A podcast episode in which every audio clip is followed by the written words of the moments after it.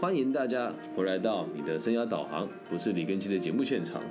我们今天要继续带大家阅读《论语》，西周《论语·学而篇》一批十，接班的行为准则。那我们很快的也来到这个《学而篇》的第十集哦。那我们今天要讲的这个内容呢，其实也蛮特别的。我现在念一下我们的内文哦。今天的内文是：子曰。父在，观其志；父没，观其行。三年无改于父之道，可谓孝矣。那依照我们的惯例，先一个字一个字来跟大家做拆解哦。这个“其”啊，我们说父在，就是父亲还在的时候，观其志。而这个“其”指的就是他的儿子，呃，就是他的小孩的意思啊，不是父亲哦。那后面这个父莫观其行，而这个行呢，指的就是实际的行为跟他的所作所为哦。在后来看到这个叫三年无改于父之道，那三年是什么意思呢？这边跟解释一下。很多人都我我看过，在小时候的我的初中老师讲过最有趣的解释，他说三年指的是父母死掉之后要守丧三年，来表达他的孝道。但我看了这么多不同的解释，我认为这个说法是不合理的。我先讲一下，呃，我看到大部分在坊间比较正确的说法，他说三年哦是古人对于数字不过不对于数字的认知，所以不用过于机械化的理解，只要只要说它是一个比较长的时间而已，不一定是指三年的时间哦。而这个无改于父之道的这个道，意义上是一种名词。那不论好或是坏，都叫做道。那其实这个意思表示的意思就是，父亲的意志是什么？也就是这三年你并没有太大去改变你父亲对你的这个行为准则的教养跟教育。最后这个可谓孝矣，意思就是说，那你就是孝顺的。我们现在说的是坊间的解释方式，等一下我会说，呃，谭家哲老师的解释跟我自己的看法是什么。那我们用白话文说一次哦。孔子说：“当他父亲在世在世的时候，因为他并没有权利单独行动，要观察这个人的志向。在他父亲死后，要考究他的行为。如果他对他父亲所教诲的合理的部分长期不加改变，那这样子的人呢，就可以说是尽到孝道了。”那我们从这个现在这个现代的社会来回溯，这个子承父业啦，或者是说我们要成为一个呃，我们讲说孝子的话，这么说好像有点过于八股了。那确实会有很多人会认为说，孔子的意思就是我们要对于父亲的这个教诲要这个死守了他不变。其实真的不是这么一回事哦。我们这边讲哦。合理的内容，这边指的父之道，这个道指的是合理的内容。所以，当你的父亲给你的教诲是不合理的，还是可以做改变的。那在这一章节里面，我们谈的是关于孝，而且把孝这个字变得更具体化了。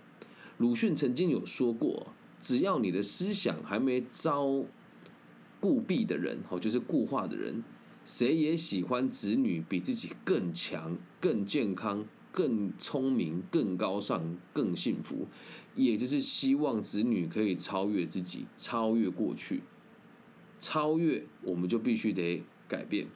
所以子孙对于祖先的事应该要改变。而三年无改于父之道，可谓孝矣。这当然是虚说，这个就是退步的病根。这个是鲁迅说的，他在一本书说我们现在怎么做父亲里面是这么提到的。那这一章节哦，孔子说，一个人的父亲死了之后，三年内都不能改变他父亲所制造的那一道规矩，这就是尽孝。其实这样子的孝道，片面加强了儿子对父亲的这个依从。那这边我们就讲比较负面的说法，就是宋儒所做的这个注释哦，我们就不能这么来看待他，因为其实在当时。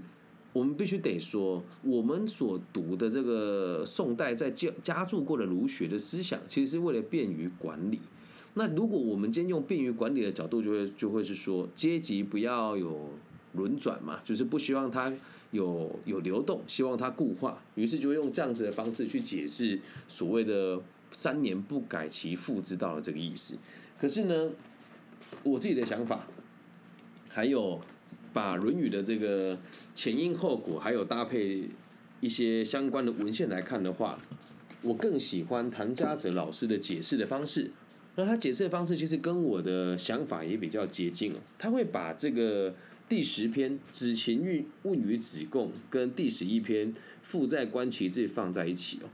因为在第十篇讲的这个子禽，这是求得，就是从没有到得到。在上一集有说过嘛，从无到有，我们必须得温良恭俭让以得之。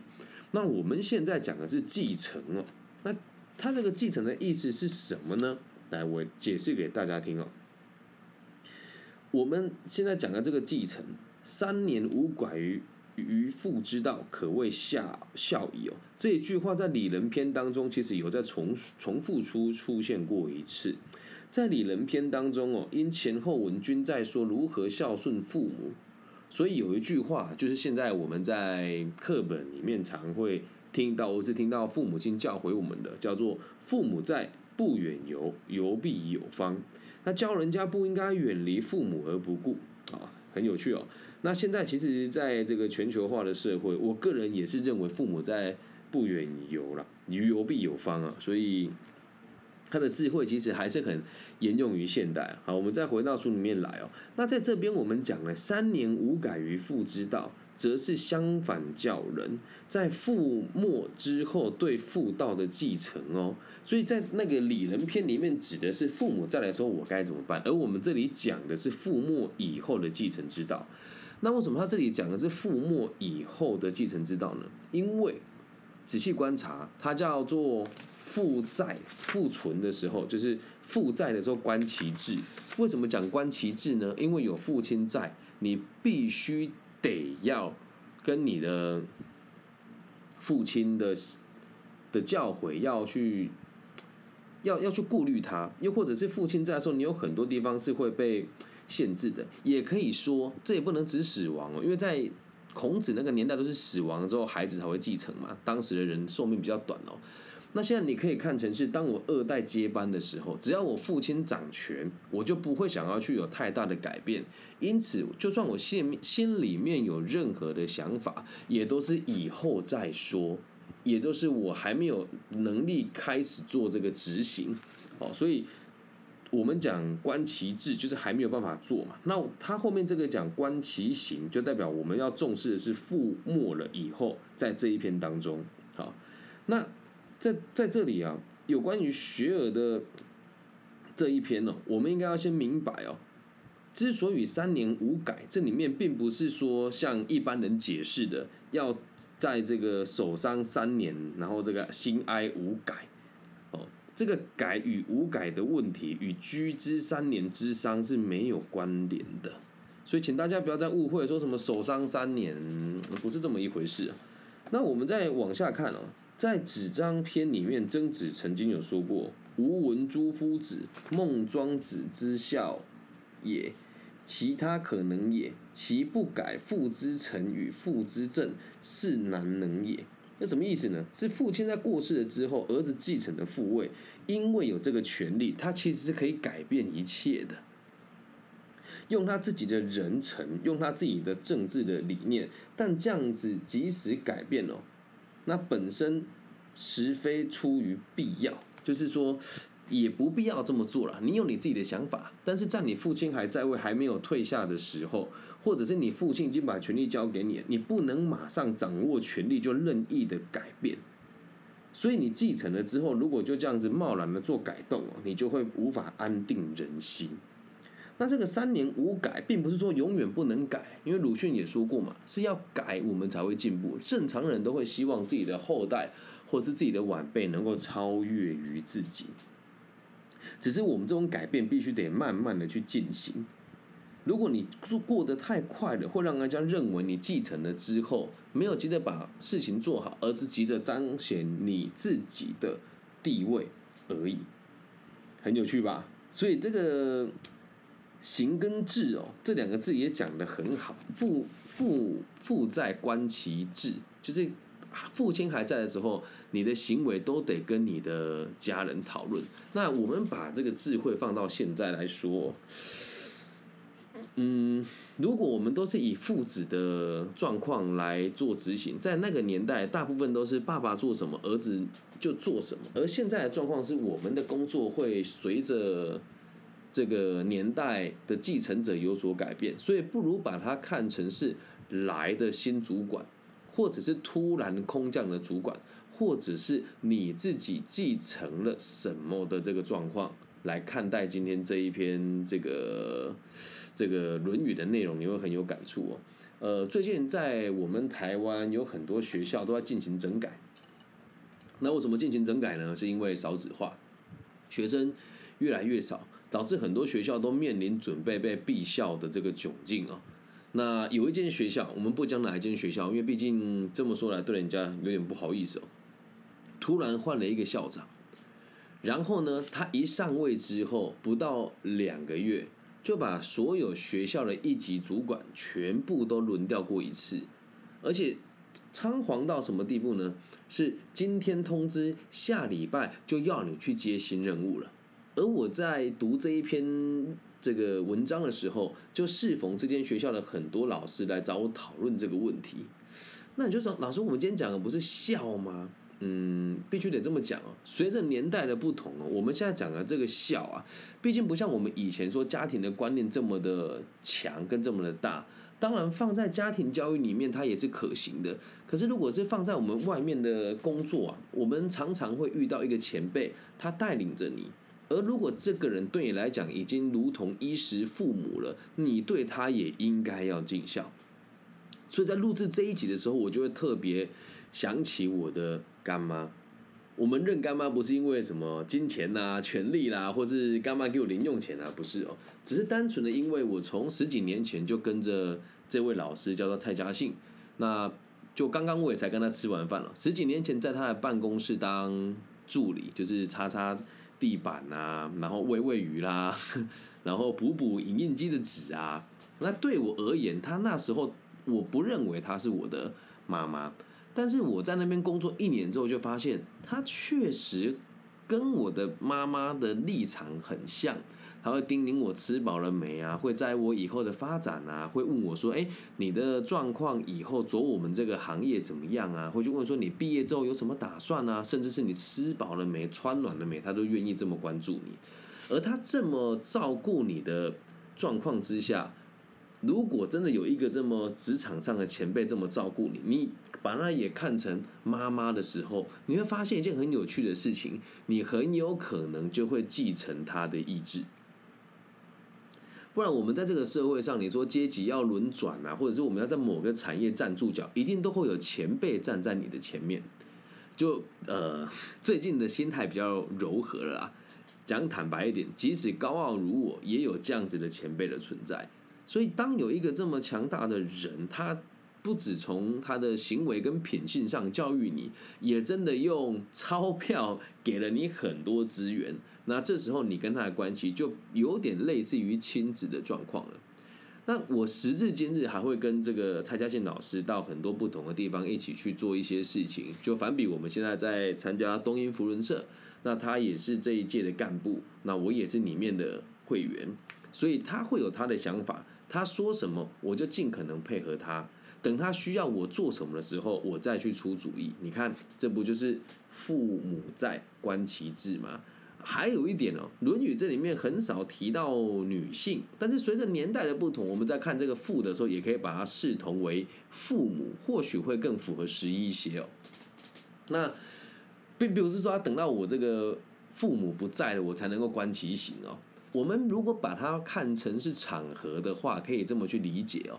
当你在某一个场或者某个场域里面，你的前辈或是你的爸爸妈妈还在，就轮不到你做主，而你的所作所为，你都必须得跟他讨论，这是对你的尊重，也是对他的尊重。理解吗？就你们的关系才会紧，才会紧密嘛。那虽然说父子或者是亲子之间的爱是不求回报，但是人哦都是有私心的。而这个孝其实不是只是为了让我们好对别人交代，也是为了让你的爸爸妈妈也能够开心。那这个父莫观其行哦，这个莫其实很有趣哦。我们可以把它解释成死亡，但如果从我的角度出发，就是在于某一些没有他的领域当中，毕竟在那个孔子那个年代，大家的专业都是很专一的，而现在这个年代讲求就是所谓的斜杠啊，呃，全世界最大的这个化妆品加工厂是在台湾。有一间企业叫做嘉兴企业，那我们今天就是去那边吃饭，然后跟他们的董事长还有副副总一起就是参访他们的企业嘛。那在这个过程当中，为什么要特别提的原因，就是因为我们来到了这个地方，我们也看到别人继承了别人的家业，他们就是父子嘛。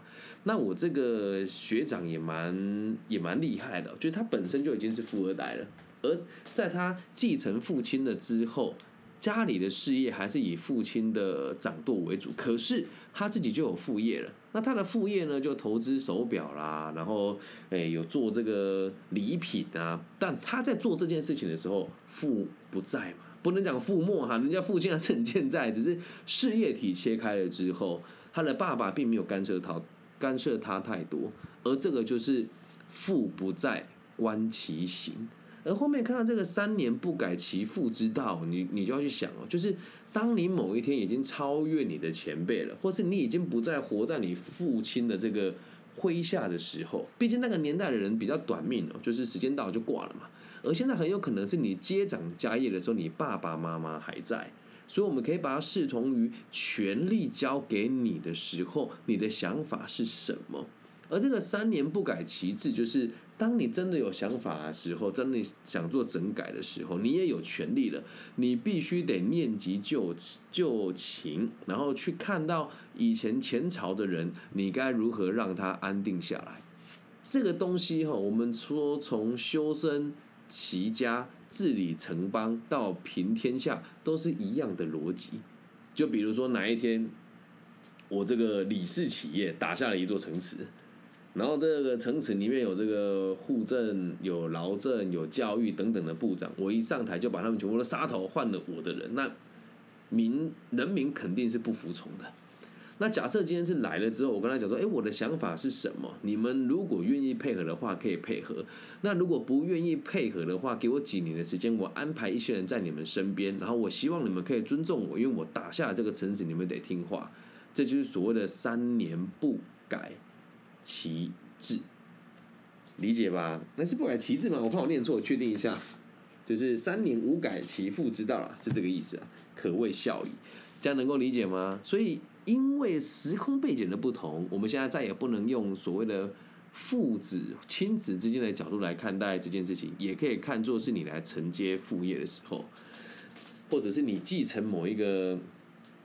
事业体之时，又或者是你升迁的过程当中，这个原则都很适合于待人处事之上。那不妨去想一想，你身边有没有哪一些前辈是真的待你如父母一般，你也愿意为他们付出？可是说说说坦白了，在你的人生当中，最重要的也还是你的父母亲。而再重复一次哦，儒家并不是封闭的，我们宁愿把它理解成。养我生我的那一个人，这样能够理解吧？所以希望大家不要再对儒学有这么大的误会啊！那你看啊，原本没有我们这么解释，大家就认为就是父亲在的时候，你就什么事都不能做，然后父亲走了，你才能够有所作为，然后父亲死了，你要三年都守丧，这就是孝顺，这完全不是这么回事啊！可是，在呃，其他地区怎么样，我是不理解。但是在台湾，真的大部分的人都是这么解释的。那这边我一定要特别感谢这个郝泽勤的执行长汤凯华先生，还有介绍谭家泽老师给我认识嘛。然后也感谢谭家泽老师在就是他的这个著作写的这么的完整，让我这样子一个文学尝试跟这个。呃，史学常识都没有很好的人，都可以理解他们想要表达的内容是什么。然后也欢迎大家就是在阅读的过程当中提出你自己的看法。毕竟阅读这种事情不是别人怎么解释你就得怎么听，理解吧？跟大家分享一个观念来结束这一集哦。我们在看书的时候都会有所谓的意识流的重叠。什么叫意识流呢？分成三层，第一层是阅读者的感受。第二层是作者的感受，而第三层是书里面那个人的感受。这是我在西湖高中三年的阅读课程读到最大的收获。那也非常感感谢那位老师啦，但他好像是实习老师，所以我并没有他的联络方式。只要读了之后，你的行为有所改变，而这个改变有让你尝试到或是理解到一个新的道理，那么这样子的阅读才是有效的。所以以上就是这一集全部的内容喽。论西说论语学而篇第十集接班的行为准则，你学会了吗？假设你喜欢我的频道，也欢迎大家帮我分享、按赞加订阅。如果你现在有在帮我推广频道的话，请大家务必帮我做一件事情，在 Apple Pocket 上面，请大家重新搜寻我的名字，再点入我的频道一次。否则，你先前的订阅它都不会告诉你我有更新。至于发生了什么事，我到现在也还在努力的排除。如果听众朋友知道该怎么解决的话，也欢迎大家跟我反馈一下。希望我们的节目的存在都可以带给这个世界更多安定的可能性。我爱你们，大家午安、早安、晚安。